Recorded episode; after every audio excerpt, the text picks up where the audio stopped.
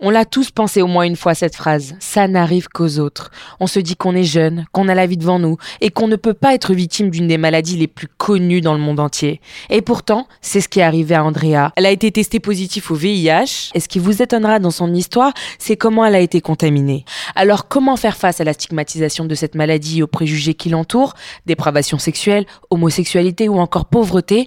Elle est venue nous raconter son histoire et comment elle a réussi à déconstruire ces stéréotypes. J'avais 22 ans. J'ai rencontré euh, un homme avec qui je sortais et il m'a demandé si j'ai déjà fait mon test VIH. Euh, et moi, je lui ai dit bah, non, j'ai jamais fait. Donc, j'ai pas trouvé d'inconvénient. C'était ma première fois, mais pour moi, il n'y a pas de raison hein, que ça soit euh, positif. Donc, bon, je lui ai dit ok, je vais le faire. Il a fallu attendre, je crois, trois jours pour avoir le résultat. Et donc, euh, on va chercher le résultat, on arrive au laboratoire. Et là, il y a l'infirmière qui me prend de côté et elle commence à me dire euh, avec des mots un peu... Elle veut pas dire le mot, en fait, euh, vous avez le VIH, tout simplement. Et je suis là, je suis embrouillée. Je lui demande, mais c'est quoi le problème? Qu'est-ce que j'ai? Et là, elle me dit, ah, vous êtes positive au, au VIH-Sida. Et tout d'un coup, ça bourdonne en fait dans mes oreilles. Je me dis, qu'est-ce qu'elle me raconte? C'est faux, elle dit n'importe quoi. Et là, je sors, je monte dans la voiture de mon ex, le copain de l'époque, qui m'avait accompagné. Et c'est à ce moment-là que je réalise qu'elle m'a dit que je suis positive. Et là, je me suis mise à pleurer. Je me dis, mais c'est fini, ma vie elle est foutue. Qu'est-ce que je vais faire? J'ai 22 ans. J'ai l'impression d'être descendue aux enfers, en fait. J'étais la Andrea qui a 22 ans, qui a toute sa vie, et qui avait des objectifs de vie, etc. Ses rêves. Et tout à coup, on me dit, j'ai le VIH. Pour moi, c'était... Euh, je fais partie en fait d'une catégorie de personnes, des séropositifs, les gens qu'on montre à la télé. Aujourd'hui, c'est moi.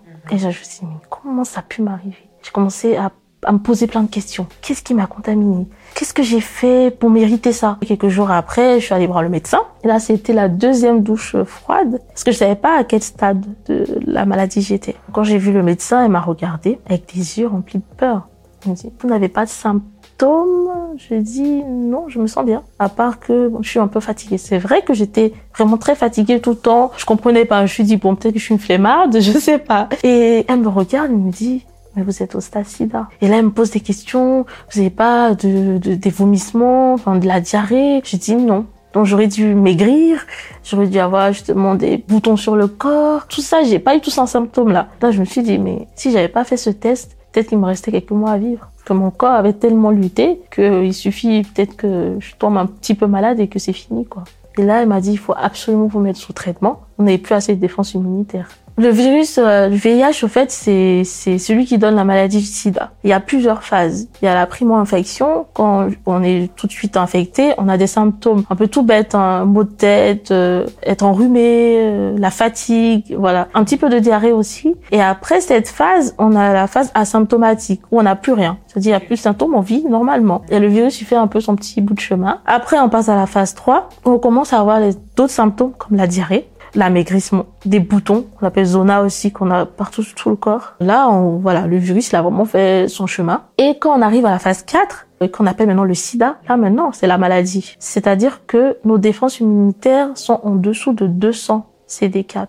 CD4, en fait, ce sont les globules blancs. Une personne normale est entre minimum 500 et 1000, 1200 ou 1600, je sais plus. Et euh, quand on est en dessous de 200, le corps ne peut plus lutter. Il suffit d'une petite maladie et on meurt quoi. À ce moment-là, j'avais encore plus peur de mourir. Au début, je m'étais dit 40 ans, mais là, je voyais dans 10 ans partir. Mais le médecin m'a rassurée. Elle m'a dit que j'allais être sous traitement et grâce au traitement, j'allais avoir une bonne espérance de vie, j'allais pouvoir avoir des enfants. Et j'avoue que j'y croyais pas. Je lui dis, elle veut pas me faire paniquer, au fait. Donc elle me dit ça. Mais c'est pas possible de vivre longtemps avec le sida. Pour moi, c'était ça. Et donc j'ai dit à mes ex que bah j'ai le VIH. Est-ce que eux ils ont fait leur test? Parce que je voulais savoir vraiment en fait d'où ça venait. Aussi pour les prévenir, j'ai eu pitié. Je me suis dit euh, j'aimerais pas qu'ils se retrouvent dans la même situation que moi et d'avoir ça sur, la conscience au fait. J'ai pas l'impression qu'ils m'ont tous dit la vérité parce que comme par hasard ils avaient tous fait, fait leur test et que c'était bon. Donc euh, s'ils ont tous fait leur test et que c'est bon, qui me l'a transmis? C'est la question en fait. J'arrivais pas à trouver la, la réponse. Donc euh, j'ai j'ai discuté de ça avec mon médecin pour savoir mais ça fait combien de temps que j'ai le virus et tout? Ce n'est pas une vérité absolue, mais elle pense que le virus, ça faisait déjà 10 ans que je l'avais. Et là, je me suis dit, mais j'avais 12 ans, j'étais encore vierge. Mais c'est pas possible. Et là, c'était encore un autre coup, en fait, que j'ai pris. Je me suis dit, mais comment ça, ça fait 10 ans? Pour au stade SIDA, il faut des années. Après, c'est pas pour tout le monde, mais en majorité, 10 ans passent. Des fois, plus de 10 ans passent pour arriver à ce stade. Je me dis, j'ai passé autant d'années avec ce virus. Et finalement, je le repensais. Parce que quand j'étais au lycée, à Abidjan. Je me rappelais que j'avais des, des fois des furoncles qui venaient et qui repartaient. Mais en grand nombre. Hein. je me demandais, mais c'était quoi ça? Peut-être que c'était mon corps qui réagissait. À l'époque, je n'étais pas active sexuellement. Je, me suis posé la question c'était pas justement un objet souillé qui, qui m'a qui m'a coupé. Donc euh, après, j'ai arrêté de chercher. Et euh, j'étais toujours encore euh, avec mon copain de l'époque. Il était resté, il n'est pas parti dès le début. Donc je pensais que c'était bon, hein. je pourrais marier euh, avec lui les enfants et tout. Mais c'était pas ça. Parce que euh, finalement, euh, je suis rendu compte qu'il avait peur de moi en fait. C'est-à-dire, une fois, il y avait ma brosse à dents qui était à côté de sa brosse à dents. Il était en panique, il s'est énervé. Pourquoi j'ai mis ma brosse à dents à côté de sa brosse à dents? C'est quoi le problème? Mais la façon dont il était énervé, je me suis dit quand même, c'est bizarre, on a des rapports sexuels et tu as peur d'une brosse à dents. Et donc j'ai compris qu'il n'avait pas accepté, et il n'avait même pas pensé à, se renseigner en fait sur euh, sur le virus, la maladie, etc. Alors qu'il m'accompagnait à mes rendez-vous médicaux. Et des mois sont passés. Finalement, il est venu un jour chez moi. Au bout d'un an, ça a quand même duré un an, et il m'a dit euh, non Andrea, on n'est pas compatible, faut que ça s'arrête. J'ai dit ok, j'ai eu mal. Je lui ai dit mais c'est fini pour moi. J'ai même supplié à genoux de rester. Et il m'a dit non, euh, il peut pas, il s'en va. J'ai fait une tentative de suicide. J'ai avalé les comprimés euh, de mon traitement, toute la boîte, parce que j'ai lu que ça, une overdose, ça pouvait tuer. Et donc bah j'ai avalé. Et je me suis dit bon moi je vais mourir et ça sera fini quoi. J'étais en dépression en fait sans le savoir, parce que je, je devais rester forte pour ma sœur, pour mes parents et tout. Mais en même temps euh, je souffrais. Parce que je pouvais pas en parler vraiment. C'est une douleur qu'on se rend compte qu'on peut pas partager avec quelqu'un. Je sais pas, c'est bizarre. Ça touche tellement euh, même notre âme parce qu'on a l'impression qu'on va mourir. Les gens qui étaient en face de moi ne pouvaient pas comprendre. Ils me disaient non, mais ça va aller, c'est pas la fin, euh, tu vas prendre ton traitement. Et moi je me disais mais qu'est-ce que vous racontez? Même si je prends mon traitement, qui va vouloir de moi en fait? Quelle vie que je vais avoir avec euh, ce virus-là? C'était la maladie qu'il fallait pas avoir. Et en plus, ça, c'est une maladie qui te donne une mauvaise réputation. Moi, on allait dire oui, euh, c'est parce qu'elle a une vie sexuelle euh, désordonnée qu'aujourd'hui, elle a eu le VIH, quoi. Et c'était pas le cas. Et c'était ça qui me dérangeait aussi, au fait, d'avoir cette étiquette-là aujourd'hui, alors que il y a énormément de personnes qui ont des rapports sexuels non protégés et qui ne l'ont pas forcément et je trouvais ça injuste. J'avais une vie sexuelle, c'est vrai que j'avais voilà des copains, mais euh, j'avais un seul copain à la fois. Euh, j'avais pas une vie sexuelle désordonnée, je me droguais pas, je faisais pas euh, la fête à outrance. Franchement, j'étais une, une, fille euh, rangée, une fille banale en plus, et je me suis pas dit que je pouvais être exposée au VIH/SIDA. Et on se rend compte que ça peut toucher n'importe quelle personne finalement. Et euh, quand j'ai fini, voilà, je suis sortie de cette épreuve-là. Je me suis dit, c'est bon, Andrea, tu arrêtes. Il faut que tu reprennes ta vie en main. C'est pas possible. Même si te reste 10 ans à vivre, bah tu vas vivre ces 10 ans. Et ce gars-là, ciao. Et donc, euh, je me suis dit, il faut que je prenne ma vie en main et, et, me renseigner. Et là, j'ai décidé de me renseigner, au fait, vraiment, sur cette maladie-là. J'ai commencé à faire des recherches toute seule sur Internet. Et je me suis rendu compte que euh, pouvait vivre jusqu'à 70 ans, même plus, et faire des enfants et, et, ne pas être malade, au fait. Mais également, j'ai vu qu'il y avait des choses qui m'étaient interdites. Quand tu es séropositive, euh, tu ne peux pas avoir, par exemple, d'assurance vie. Et euh, pour euh, prendre un prêt, à la banque aussi, euh, tu as énormément de refus parce que on remplit euh, pour l'assurance la case santé. Pour voyager aussi, il y a des pays qui n'acceptent pas. Avant, les États-Unis n'acceptaient pas, mais aujourd'hui, ils acceptent. Mais le Canada, tu ne peux pas être résident au Canada quand tu es séropositif, à moins d'avoir un conjoint canadien et d'avoir une euh, sécurité sociale euh, privée. Et même, par exemple, en Côte d'Ivoire, et je crois qu'en France aussi, on pouvait pas rentrer à l'ENA et tout, pas participer au concours on demande le test VIH. Je peux pas être dans la euh, dans la police, gendarme, euh, ni être militaire. Non, ça je l'ai su beaucoup plus tard dans mes recherches parce que le médecin euh, il vient juste, il te dit ton traitement il est bon et puis ciao quoi. On nous dit pas vraiment toutes les réalités, mais bon, j'ai repris goût à la vie, donc pour moi bon ça ça allait quoi. Et un jour j'ai décidé de sortir, d'aller à une fête en fait. Et donc à cette soirée bah, j'ai rencontré un homme avec qui le courant a très bien passé. Et là, je me suis dit, non, Andrea, t'emballes pas. Tu sais que tu as un autre problème. Viens pas te mettre dans des histoires comme ça. On s'est fréquenté et je me suis dit, euh, il va arriver un moment où euh, je vais devoir lui dire. Ça, ça va être compliqué. Et je pouvais pas. C'est-à-dire que ça avait créé, au fait, en moi, euh, une honte. Et donc, euh, j'ai trouvé un moyen pour lui dire. Je lui ai envoyé un message. On était dans la même pièce. je me suis dit, par message, c'est plus facile que de regarder dans les yeux de lui dire. Donc envoyé un message, je lui dis ah que je suis séropositive. Donc il se retourne, il me regarde, il rigole.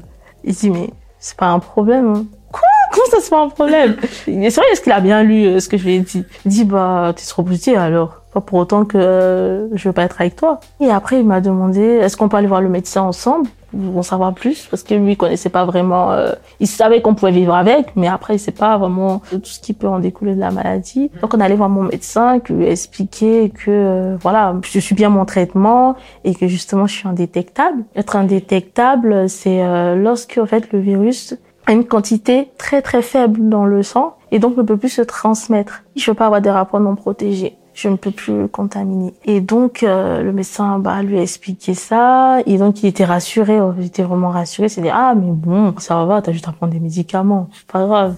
Et donc euh, on a fait nos petites vies, ça ça se passait très bien. Je sentais que j'étais vraiment à l'aise avec lui, il mettait pas de différence, je me sentais comme une femme en fait, tout simplement. On a aménagé ensemble. Et là euh, j'ai commencé à vouloir avoir un enfant. Là c'était la question qui se posait, comment on allait faire un enfant?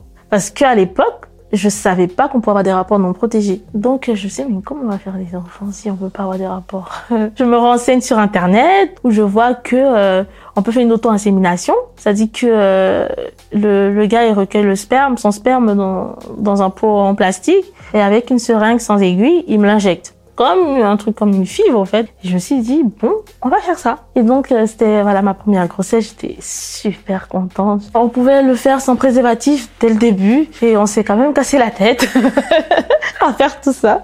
Heureusement que c'était que le premier parce que c'est un exercice hein, c'est pour moi, c'était vraiment, j'ai besoin de faire un enfant. Parce qu'on m'a dit que j'allais pas avoir d'enfant. Donc, je voulais avoir cet enfant-là. Je le ressentais un peu profondément, en fait. Et aussi, avoir un enfant, c'était une manière de cacher aussi euh, ma séropositivité. C'est-à-dire que quand les gens allaient voir que j'ai un enfant, pourrais jamais imaginer que je VIH. Je construisais une identité à l'opposé de tous les clichés en fait euh, liés euh, au VIH/SIDA. Et en plus de ça, euh, j'étais pas, euh, j'étais pas toute maigrichonne quoi. Donc quand les gens me voient, euh, es bien portante. Enfin, tu fais pas, tu fais pas malade. Donc dans la tête des gens, même s'il y avait la rumeur, je me disais c'est faux. Elle a un enfant, elle est mariée et elle est pas mince. Donc pour les gens c'est c'est faux. C'était une thérapie en fait pour moi parce que par exemple euh, je voulais pas aller euh, dans les groupes de parole parce que je voulais pas être associée à la maladie en fait. Pour moi aller dans les groupes de parole, j'ai être avec les gens euh, séropositifs, c'est ces endroits qui font pitié. En fait, pour moi c'était ça dans ma tête, c'est-à-dire non, j'ai pas besoin de de leur ressembler en fait. Parce que pour moi dans mon dans mon esprit en fait c'était difficile d'arriver à me dire je suis séropositive, c'est-à-dire que à chaque fois que je me dis ah Andrea t'es séropositive, je déprime quand je pense pas à ça, tout va bien. C'était vraiment difficile d'accepter euh, ce statut-là, ce mot-là. J'étais la plus violente envers moi-même. En fait, c'était de l'autostigmatisation. Et finalement, il y a énormément de personnes séropositives qui, euh, qui le font, en fait. À force d'entendre certaines choses, ben, on répète nous-mêmes, en fait. Et euh, on n'arrive pas nous-mêmes à s'accepter, à s'aimer. Et donc, cette grossesse s'est très bien passée. Et j'ai accouché par césarienne, par choix. Le médecin m'a laissé le choix parce que je pouvais accoucher par voie basse, étant donné que j'étais indétectable. Mais la flippette, j'ai choisi la césarienne. Au moins, c'est zéro risque. Et après, si on n'est pas indétectable, ce n'est pas grave. Parce que sous traitement aussi, on ne transmet pas le virus. Mais c'est quand même à partir d'un certain seuil. C'est-à-dire, il faudrait pas avoir des euh, tachages virales, c'est-à-dire le nombre de virus dans le sang, très très élevé en fait. Et à la naissance, on donne un traitement antirétroviral à l'enfant pendant deux semaines à quatre semaines pour éliminer toute trace du virus juste par précaution. Les enfants, eux, s'ils sont suivis, il y a aucun problème. Et euh, après ma, ma première fille, et bon, finalement, on a commencé à avoir des rapports non protégés. Le médecin nous a donné l'autorisation. Après tout ça, on a eu notre deuxième fille. Et ensuite, la troisième fille, qui est venue juste après. Et euh, c'est quand j'étais enceinte euh, de ma troisième fille qui m'est venue l'idée, au fait, euh, de parler publiquement euh, du virus, au fait. Je me suis rendu compte que j'avais commencé à guérir au fur et à mesure que les années passaient. Finalement, ta vie, elle pas, elle est pas, elle est pas pire qu'une, qu'une autre personne. Enfin, tu vis euh, bien, quoi. Tu vis comme n'importe quelle autre personne. Et les gens peuvent même pas s'imaginer que tu vis avec le, du VIH. Et je pense que c'est le moment de, d'aider toutes les personnes qui souffrent. Et aussi de déconstruire l'image qu'on a sur le VIH-Sida. Je pense que ça, ça a quand même beaucoup évolué au fil des années. Et si toi tu l'as eu, faut te rendre compte que n'importe quelle personne peut l'avoir en fait. Et là, je disais de prendre la parole, raconter mon histoire. Je dis ça peut donner de l'espoir aux gens. Ça peut aussi euh, casser justement les préjugés. Et, euh, et d'autres personnes euh, qui sont en souffrance peuvent se rattacher en fait à mon histoire, se dire ah mais elle est passée par là et puis elle a pu euh, construire une vie et que moi aussi je passe par là, je peux trouver quelqu'un en fait euh, à qui m'identifier pendant cette, ce moment en fait de souffrance, à qui je peux parler, etc. Et donc, je l'ai fait sur les réseaux sociaux. Et finalement, à ma grande surprise, j'ai eu que des messages positifs. De gens que je connais, des gens que je connais pas, qui m'ont envoyé plein de messages d'amour. Je suis restée tout ce temps comme ça, à m'auto-stigmatiser, alors que les gens m'ont donné autant d'amour. Je n'ai plus honte. C'est juste une maladie comme une autre, en fait. Il faut que les gens sachent ça. Et surtout que vous nous côtoyez tous les jours. On a des personnes séropositives autour de nous, on se rend pas compte parce que on se cache. On est caché dans la société, mais on est là. Je suis sûre qu'il y aura des stars, et même des chefs d'État. Il y a tout le monde. Mais sauf qu'on est caché. Donc euh, c'est un peu ce message là aussi que je vais faire passer en prenant la parole à travers les médias, de donner un visage au VIH.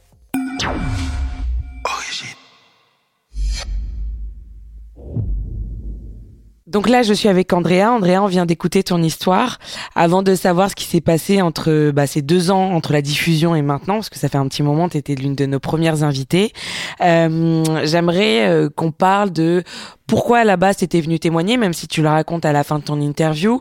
Euh, dans quel état t'étais quand tu es venue euh, bah, raconter ton histoire? Je suis venue raconter mon histoire parce que j'avais besoin de faire passer le message. En fait, euh, par rapport aux personnes séropositives, par rapport à la sérophobie, qui est là et qui, euh, je dirais, qui empêche de vivre, de faire comprendre qu'une personne séropositive, c'est une personne comme n'importe quelle autre personne et que nous ne sommes pas un danger euh, pour les autres et que nous ne pouvons plus transmettre le virus sous traitement. Pour avoir une vie tout à fait normale, faire des enfants, etc.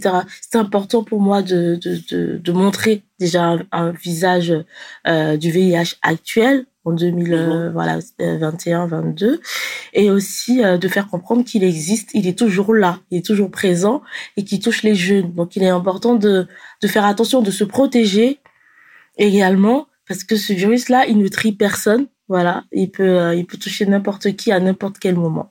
Moi, ce que j'avais trouvé hyper intéressant et hyper fort dans ton histoire, parce que quand tu parles de visage de 2021-2022 des personnes qui peuvent avoir le VIH, c'était justement que tu correspondais pas du tout au cliché.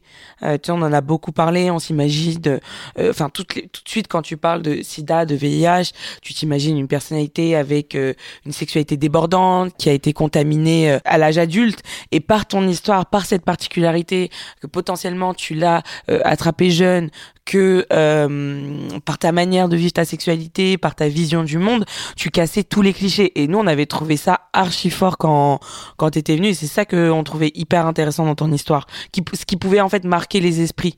Exactement de justement de cacher, de, de casser les, les clichés euh, déjà d'une personne soit euh, euh, homosexuelle, soit euh, usager de drogue, soit je dirais travailleuse de sexe ou une personne voilà qui qui a une sexualité débrisée ou qui a un certain âge c'était bien de, de pouvoir montrer que non on peut être jeune on peut avoir une vie tout à fait normale une sexualité euh, basique et euh, faire des études.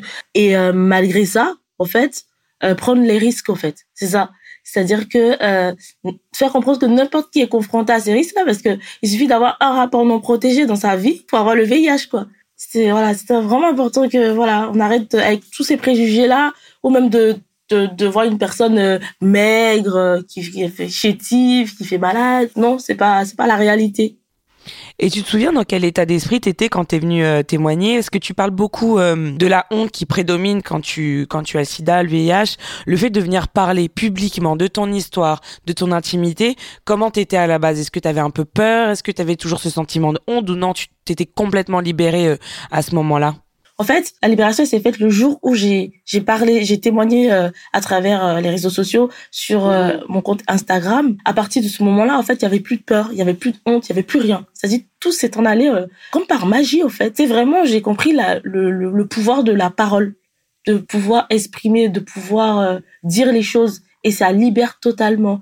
Et là, quand je suis venue raconter mon histoire, il n'y avait plus ça. C'était vraiment la Andrea, voilà, libérée, qui n'avait pas honte et qui était prête à, à parler tout simplement euh, comme si je venais enfin raconter n'importe quelle histoire. Et quand l'interview est sortie, est-ce que euh, est-ce que tu avais quand même peut-être un peu d'appréhension ou non, plutôt tu étais excitée euh, à l'idée bah, de potentiellement toucher un autre public? Oui, euh, j'étais toute excitée euh, de me dire que voilà, d'autres personnes vont écouter mon histoire, euh, d'autres personnes vont être euh, sensibilisées, euh, ça peut peut-être changer la vie d'une personne séropositive qui va m'entendre, qui va regarder cette vidéo là et, et donc pour moi c'était euh, une très bonne chose que j'avais faite parce mhm. que la, la vidéo de base, quand elle était publiée, elle était à, à peu près à, à 11 millions de vues. C'est là, j'ai dit non.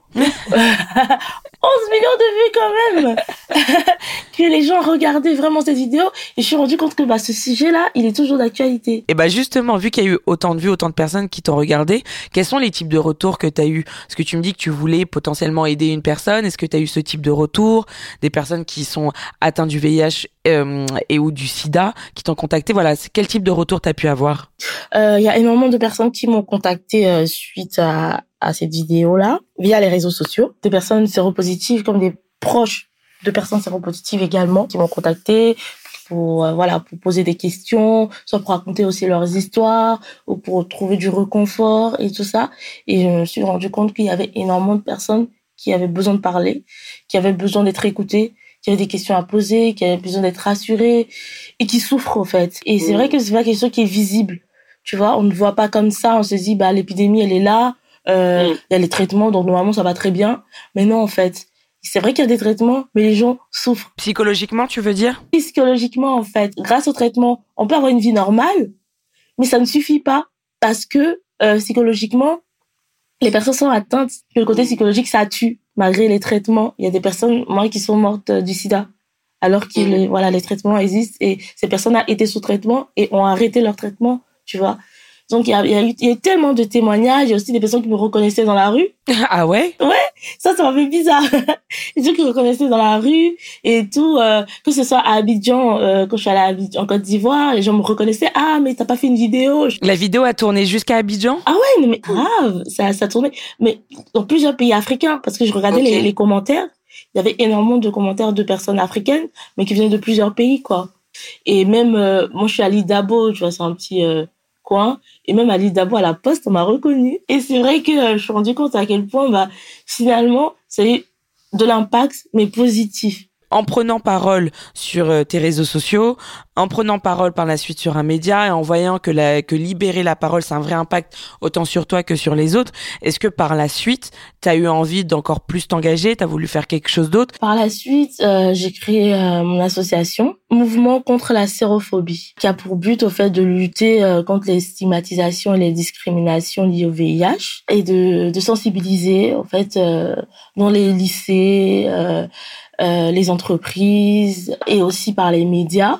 Parce que voilà il y a besoin en fait de, de faire de la sensibilisation mais également d'accompagner les personnes séropositives euh, psychologiquement en fait euh, pour se libérer de toute cette autostigmatisation dont on souffre et également d'accompagner bah, les femmes séropositives enceintes pendant la grossesse jusqu'au un an de l'enfant pour voilà pour qu'elles puissent vivre une grossesse je dirais sécuriser et euh, ne pas transmettre le virus à leur bébé.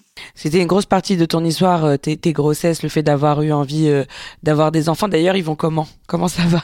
Elles vont très bien. La dernière, elle a, elle a bientôt deux ans. Elle se porte comme un charme. Donc oui, tu veux, par ton histoire personnelle, tu veux aider d'autres mamans et d'autres personnes. En fait, t'es es dans la continuité de ce que tu avais raconté il y a deux ans, quoi. Exactement, je suis dans la continuité parce que voilà, je me suis rendu compte qu'en France, c'est très rare des mamans qui transmettent euh, le virus à leur enfant, mais en Afrique, c'est pas le cas.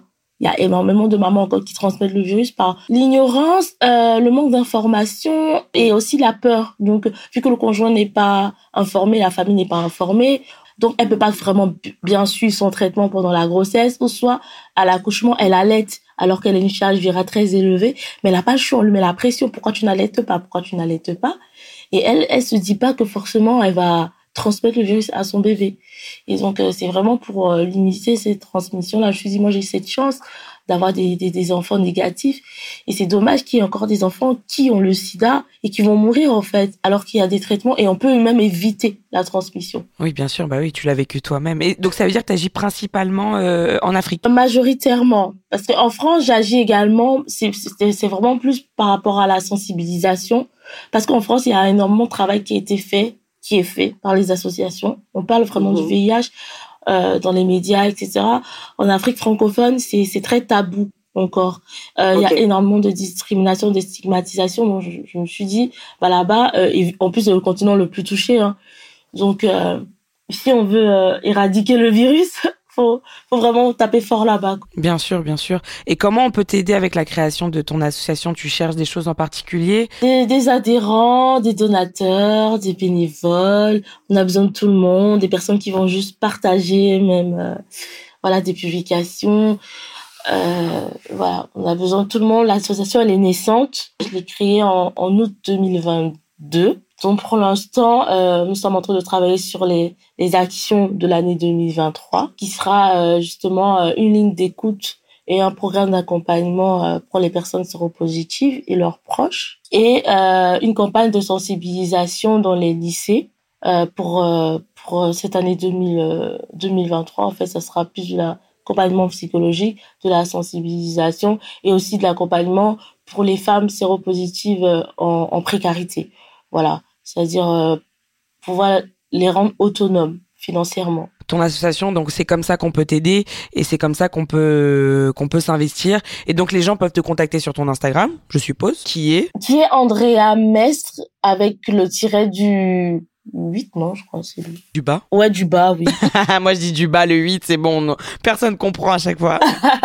c'est ça, le tiret du bas. Bah, merci beaucoup, en tout cas, Andrea, de nous avoir donné des nouvelles. Je suis hyper contente. Ça fait plaisir que la libération de parole aide autant pour soi que pour les autres. Donc, merci beaucoup, en tout cas, Andrea. Merci, Névin. Merci beaucoup.